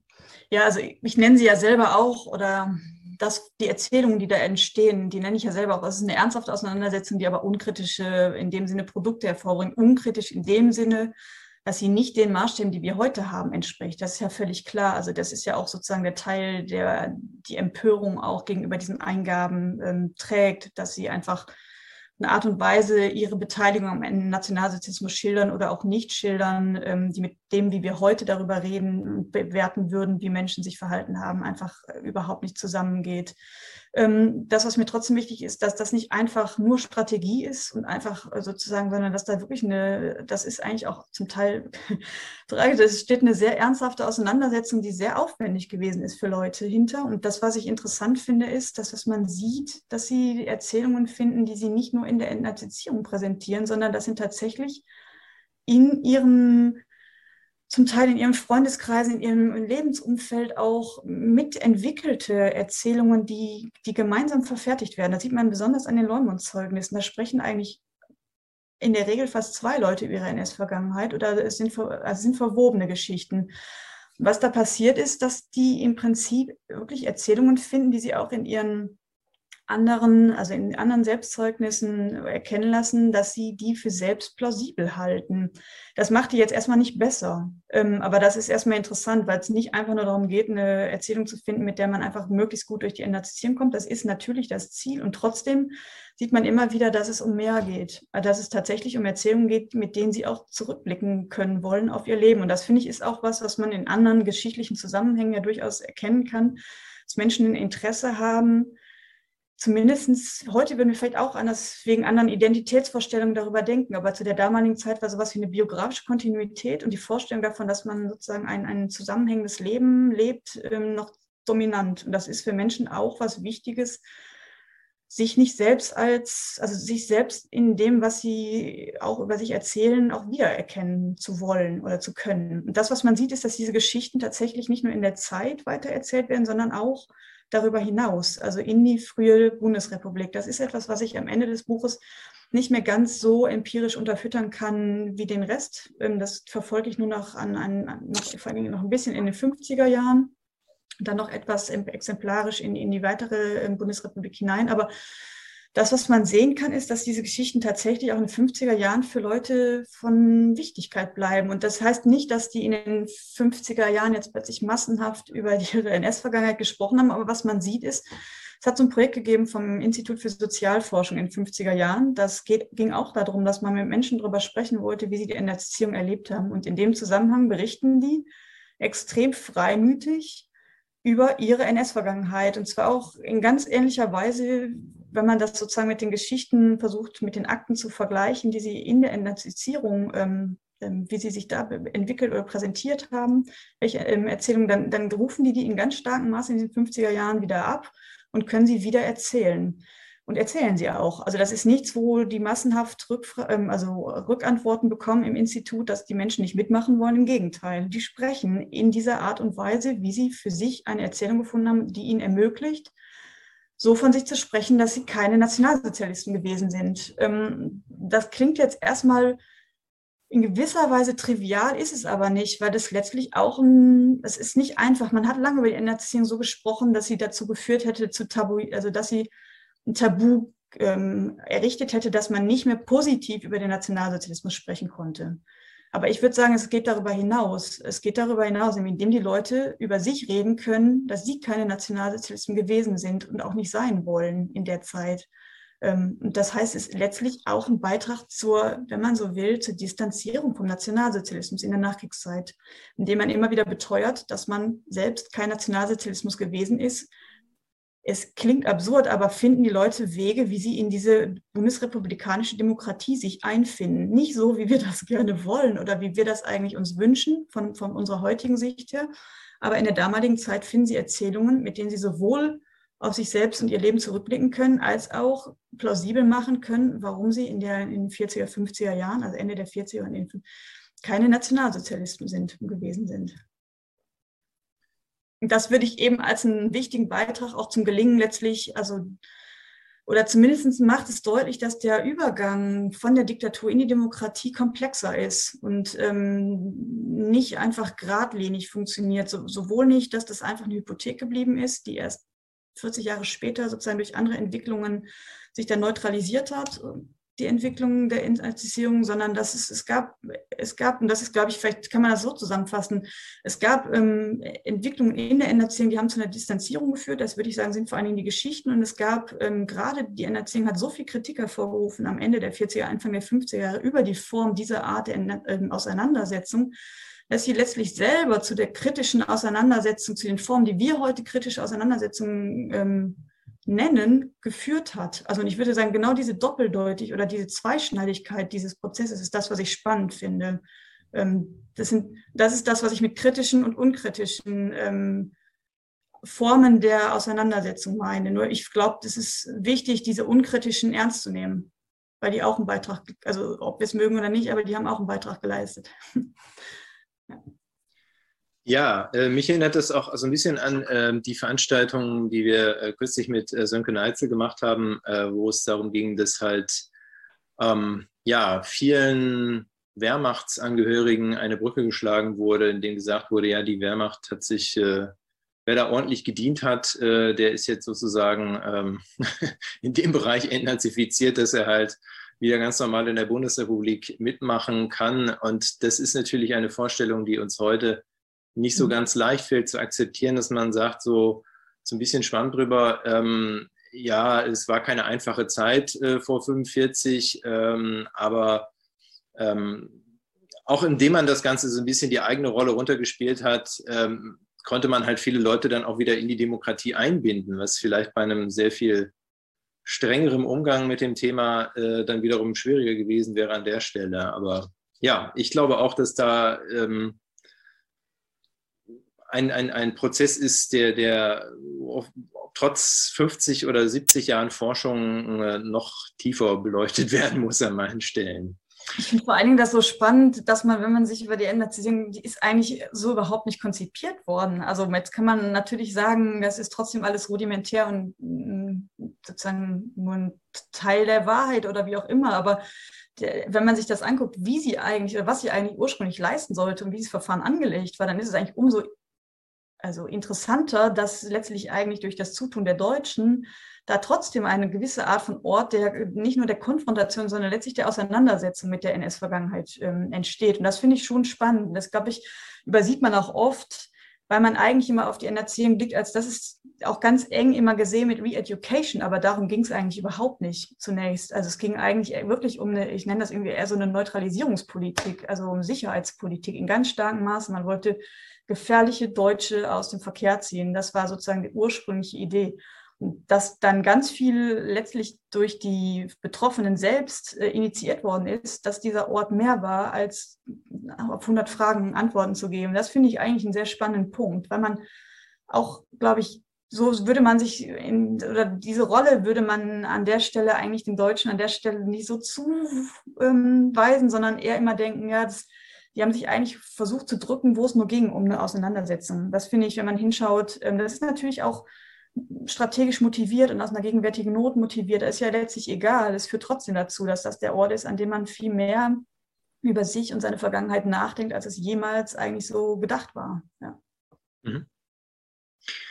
Ähm, Sie haben jetzt äh, sich mit der britischen Besatzungszone beschäftigt ähm, und ähm, haben herausgestellt, dass das die Zone war, die bisher am wenigsten untersucht war, aber sind jetzt, würden Sie sagen, die, Ihre Ergebnisse übertragbar äh, auf die anderen Zonen oder gab es da schon deutliche Unterschiede?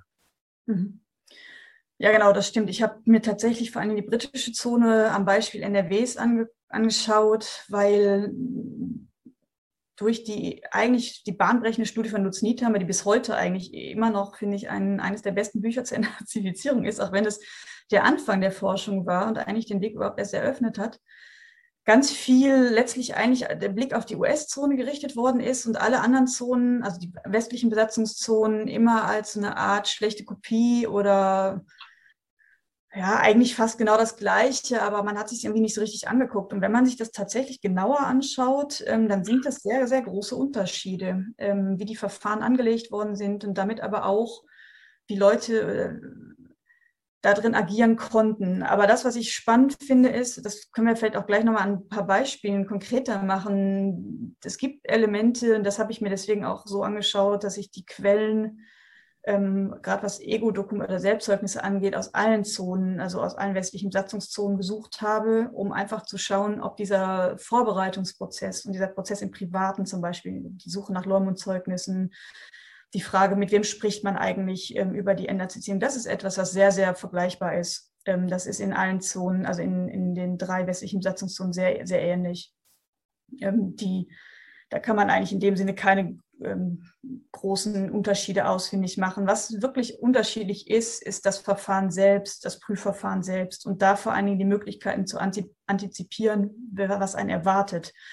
Ähm, das ist, fand ich mit das Überraschendste eigentlich, was das Prüfverfahren selbst anging, dass bei den, es gibt wirklich eigentlich einen komplett unterschiedlichen oder Konzeption dessen, wie diese ähm, Verfahren angelegt sind. In der US-Zone kann man das eigentlich sehr, sehr nah an einem Gerichtsverfahren sehen. Das folgt juristischen Logiken. Und in der britischen Zone ist es ich nenne das, das hat was von Verwaltungshandeln. Also das ist eher wie ein Antrag stellen und dann wird der sozusagen von Verwaltungsmitarbeitern geprüft und am Ende kriegt man das Ergebnis. Aber das ist was völlig anderes als ein, sag mal, halbwegs ähm, geregeltes Verfahren vor Gericht, wo es auch eine neutrale Instanz gibt, die am Ende ein Urteil trifft und nicht die Prüfer, die den Sachantrag vor sich liegen haben, auch gleichzeitig noch die Entscheidung treffen.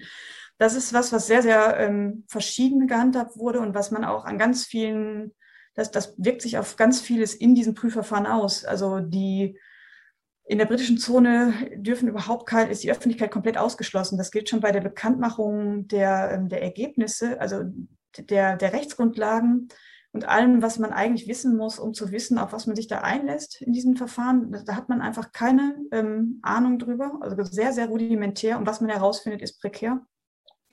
Aber vor allen Dingen dürfen eben auch keine Zuschauer rein, keine Medienvertreter. Und das macht einen großen Unterschied. Und das führt aber dazu, dass man eigentlich sich, wenn man das sieht, was die Leute machen, die versuchen ja trotzdem Informationen zu bekommen und verstehen auch diese Unterschiede nicht. Aber ganz viel, die Presseberichterstattung in der britischen Zone ist dominiert von Berichten über die amerikanische Zone. Und ganz viele Menschen in der britischen Zone haben, glaube ich, das Gefühl, dass sie in ein Spruchkammerverfahren gehen. Also das sieht man auch immer wieder in den, also in Begrifflichkeiten und auch in dem, wie sie da in ihren Tagebüchern drüber schreiben. Also es gibt eine total Verwirrung darüber, wie diese Verfahren der britischen Zone eigentlich gehandhabt werden. Ähm, das ist etwas, wo ich sagen würde, das hat es mir erleichtert, für das, ähm, mir das so anzuschauen, wie ich das wollte, eben als ein Ort auch der, der Interaktion, der Kommunikation. Ähm, das ist was, was ich glaube, da hätte man noch mehr Mut gebraucht, um in der amerikanischen Zone so loszulaufen und zu sagen, ja, das ist nicht einfach nur eine Schreibsturmangelegenheit, sondern die Leute ähm, interagieren da miteinander. Das ist tatsächlich was, was man, glaube ich, in der britischen Zone sehr viel einfacher finden kann und sieht.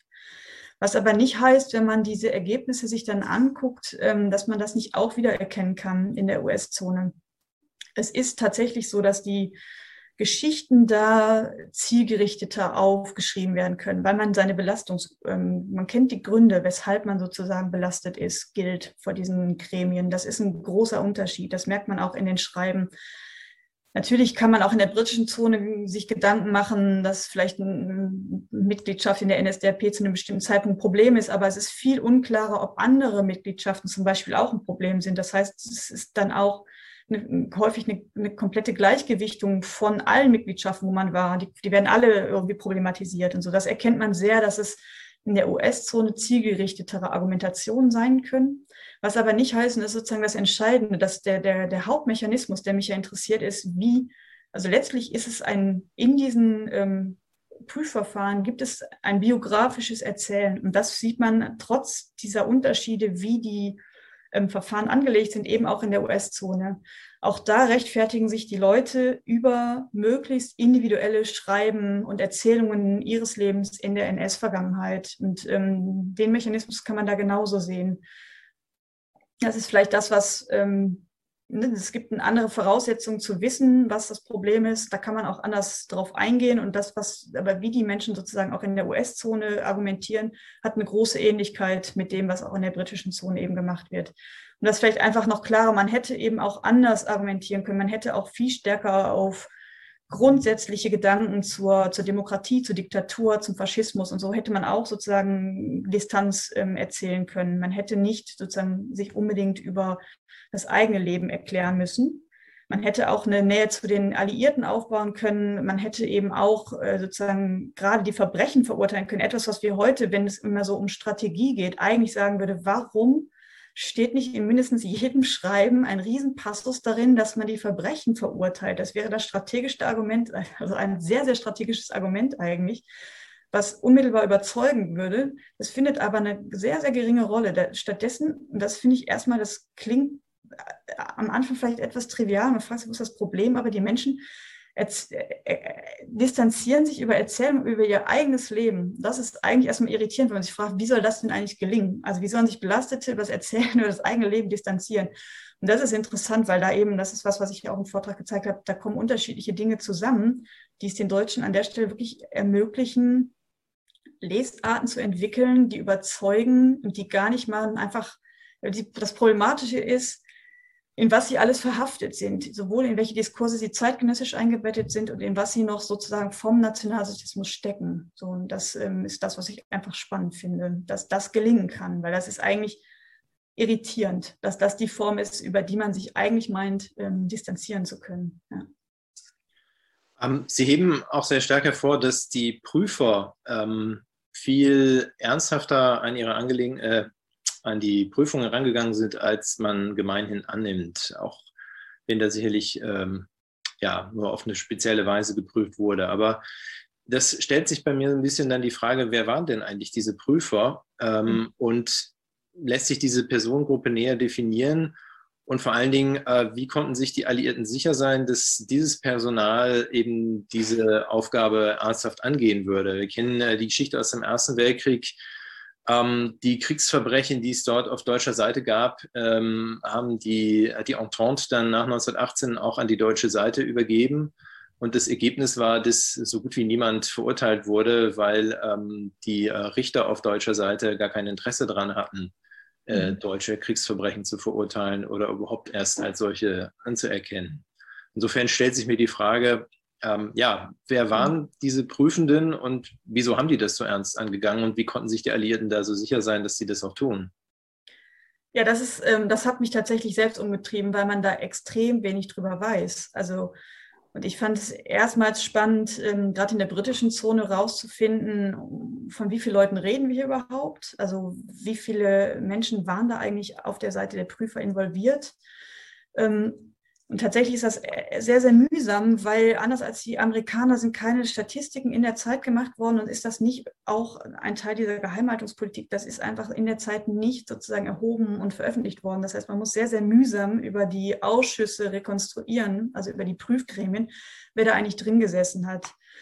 Ähm, ich habe da auf sehr, sehr ähm, viele Publikationen, die in lokalen, also die eigentlich so in der Wissenschaft so gar nicht wahrgenommen werden, weil sie Lokalhistoriker machen oder in Abschlussarbeiten. Wenn man diese sozusagen alle mal zusammenträgt, dann gibt es doch eine gewisse Art von Wissen schon darüber, wer diese Prüfer waren. Und das Interessante ist, das sind alles eben keine qualifizierten Menschen, also die für diese Arbeit jetzt verwaltungstechnisch oder juristisch geschult sind. Und genau das war auch der Hintergrund, das, was die Briten wollten. Die haben von Anfang an festgelegt, dass es eben kein juristisches Personal ist, sein soll, sondern dass das Mitarbeiter aus Betrieben ähm, und aus Unternehmen oder eben aus Städten, also aus kleineren Gemeinden sein sollen, die aus persönlicher Anschauung etwas über die Menschen wissen oder die kennen sollten. Das ist auch ganz anders als in der US-Zone an der Stelle.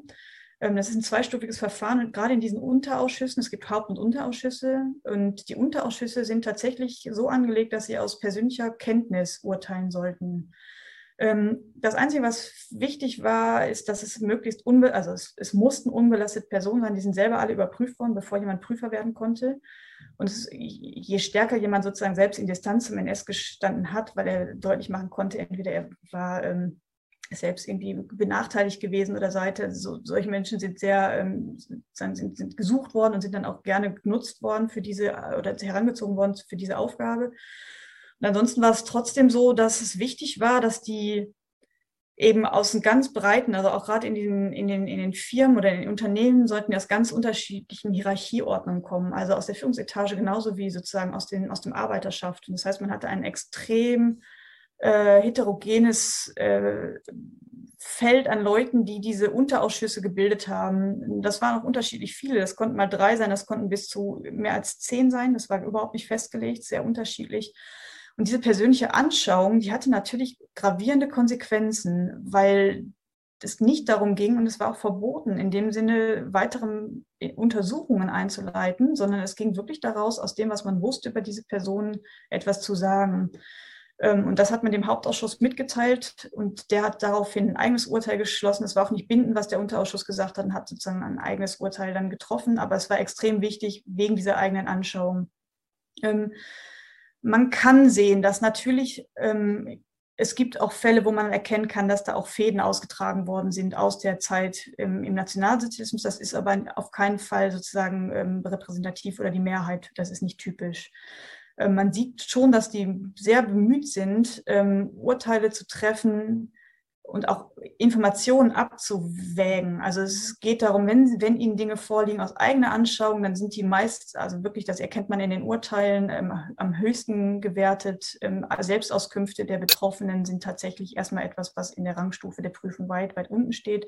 Häufig haben sie aber auch oft nichts anderes als sozusagen dann keine Auskünfte von Dritten oder von der Polizei und so weiter. Das heißt, man musste dann irgendwie diese Selbstauskünfte auch berücksichtigen.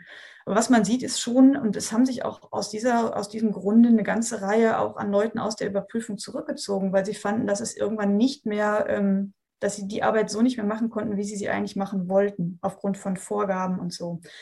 Sie durften dann Leute nicht mehr so oft einladen, vor, verhören und so. Und da haben sich dann sozusagen auch zum Teil systematisch auch Parteien aus dieser Arbeit zurückgezogen. Das war auch noch wichtig, dass es sozusagen ein parteipolitisches Proports gab, gerade in den Hauptausschüssen.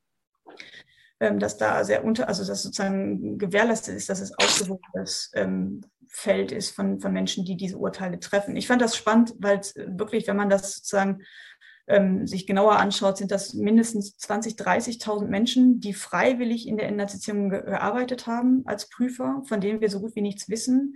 Man kann kein ähm, Sozialprofil der gesamten Gruppe erstellen, weil es dazu viel zu wenig Informationen gibt. Was man sagen kann, ist, dass die im Einzelnen ähm, dass das Vorsitzende auch gerade nicht die höchste, sozusagen höchste Bildungsstufe hatten, sondern gerade dann auch Bäckermeister oder so gerade Vorsitzende geworden sind. Ähm, das war, den, das war etwas, was den Briten sehr wichtig war.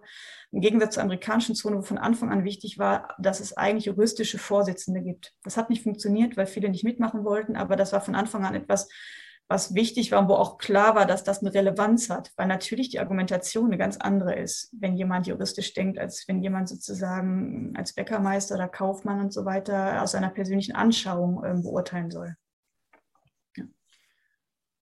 Jetzt ist es ja so, wenn ähm, man äh, so eine intensive Studie angeht, ähm, mit der man eigentlich einige Fragen beantworten möchte und man das in einigen Fällen auch schafft, äh, so gibt es doch zahlreiche neue Fragen, die dann dadurch wiederum aufgeworfen werden. Ähm, was würden Sie sagen, wären Fragen, die aus Ihrer Arbeit hervorgehen, äh, wo zukünftige Forschung weiter nachbohren soll?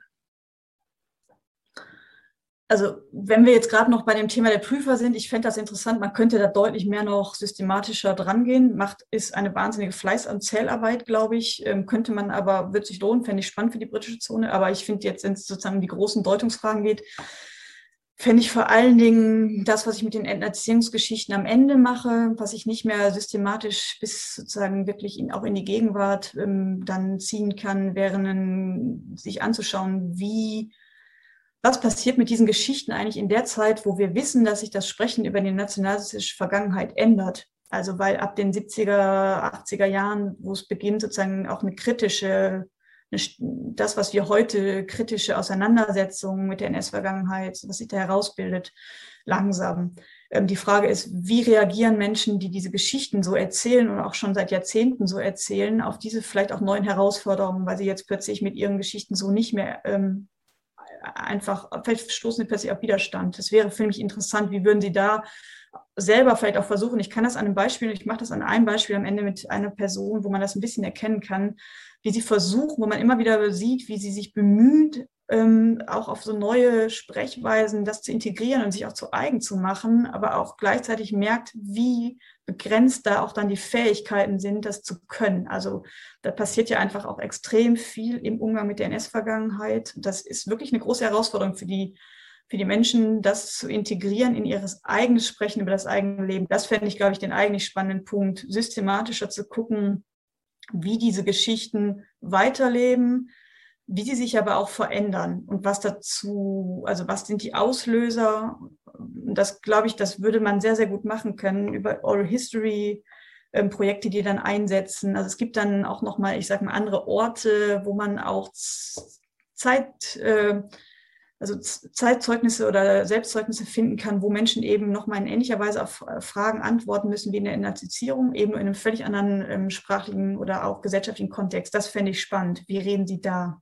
Ähm, so das glaube ich, könnte man, um das jetzt auch zu untermauern und nochmal sozusagen auch ähm, in die, also ich habe, es hört bei mir einfach eigentlich im Prinzip mit den 50er, 60er Jahren auf. Die Frage ist, was passiert eigentlich genau in der Zeit, die wo aus den unkritischen die kritischen ähm, Vergangenheitsformen, also Aufarbeitungsformen werden. Das fände ich, glaube ich, wirklich das, also auch mit, mit Blick auf die Großthesen ähm, der, der Bundesrepublik ähm, relevant und wichtig. Ja. Das äh, ist schon ein sehr guter Aufhänger zum Schlusswort. äh, ich fand es ungemein spannend, äh, über ein Thema, über das man, wie gesagt, schon alles zu wissen glaubt, dann doch noch sehr viel Neues zu lernen äh, und ähm, zugleich mit einem Thema zu tun haben, das, wie gesagt, an den großen Fragen äh, der deutschen Geschichte rührt. Ähm, ja, äh, Frau Lesser, ich fand es ganz toll, dass Sie äh, zum einen sich nicht haben abschrecken lassen, dieses Thema zu beackern und neu zu ergründen und zum anderen äh, hier dann auch ähm, sich ähm, unserem Forum zu stellen, äh, Ihnen ähm, unseren Zuhörern das Buch vorzustellen und unseren kritischen Fragen zu stellen. Herzlichen Dank. Ja, gerne. Dankeschön. Am Dank schließe ich mich gerne an, Frau Lessau. Vielen Dank, dass Sie das Buch geschrieben haben und auch äh, jetzt vorgestellt haben. Äh, für uns war das schon auch ganz wichtig, diesen Aspekt noch mit aufzunehmen und zu hören. Ich kenne diese Entnazifizierungsfragen vor allem aus biografischen Zusammenhängen äh, und Erzählungen und auch aus den kirchlichen Zusammenhängen. Und für mich war das schon ein Erkenntnisgewinn, eine so gründliche historische Forschung nochmal anzuschauen, welche Auswirkungen das hat und künftig haben wird ist eine Sache, die, die man wirklich nochmal reden muss in den Zusammenhängen, in denen es verhandeln dann auch. Das spielt der heutige Kontext ja auch nochmal eine große, große Rolle. Aber dann ganz herzlichen Dank. Das war äh, toll, dass wir das machen konnten miteinander und auch auf diesem Weg. Und ich danke auch Herrn Westerhoff, der sozusagen das alles eingefädelt hat, dass eine Videoaufnahme möglich ist und dann auch gezeigt werden kann im Rahmen dieser äh, Stiftung äh, der Landesbibliothek. Und insofern äh, habe ich es mit Gewinn gehört und ich hoffe, viele, die jetzt zuschauen, äh, werden das auch noch tun. Nochmal sehr herzlichen Dank Ihnen. Ja, ich mag noch mal einmal Danke sagen, dass wir auch in diesen Umständen, wo man das natürlich eigentlich in Präsenz machen möchte, dass trotzdem so eine Form möglich ist und ähm, hoffe, dass das ganz gut geglückt ist, auch wenn es deutlich einfacher ist, vor Publikum zu sprechen als vor seinem eigenen PC. Das macht es irgendwie, äh, irgendwie natürlicher. Aber ich glaube, es ist ganz gut trotzdem irgendwie möglich geworden. So, Dankeschön. Ja, wir sehen uns in Stuttgart. Ja. ja, also auf Wiedersehen. Tschüss. Tschüss.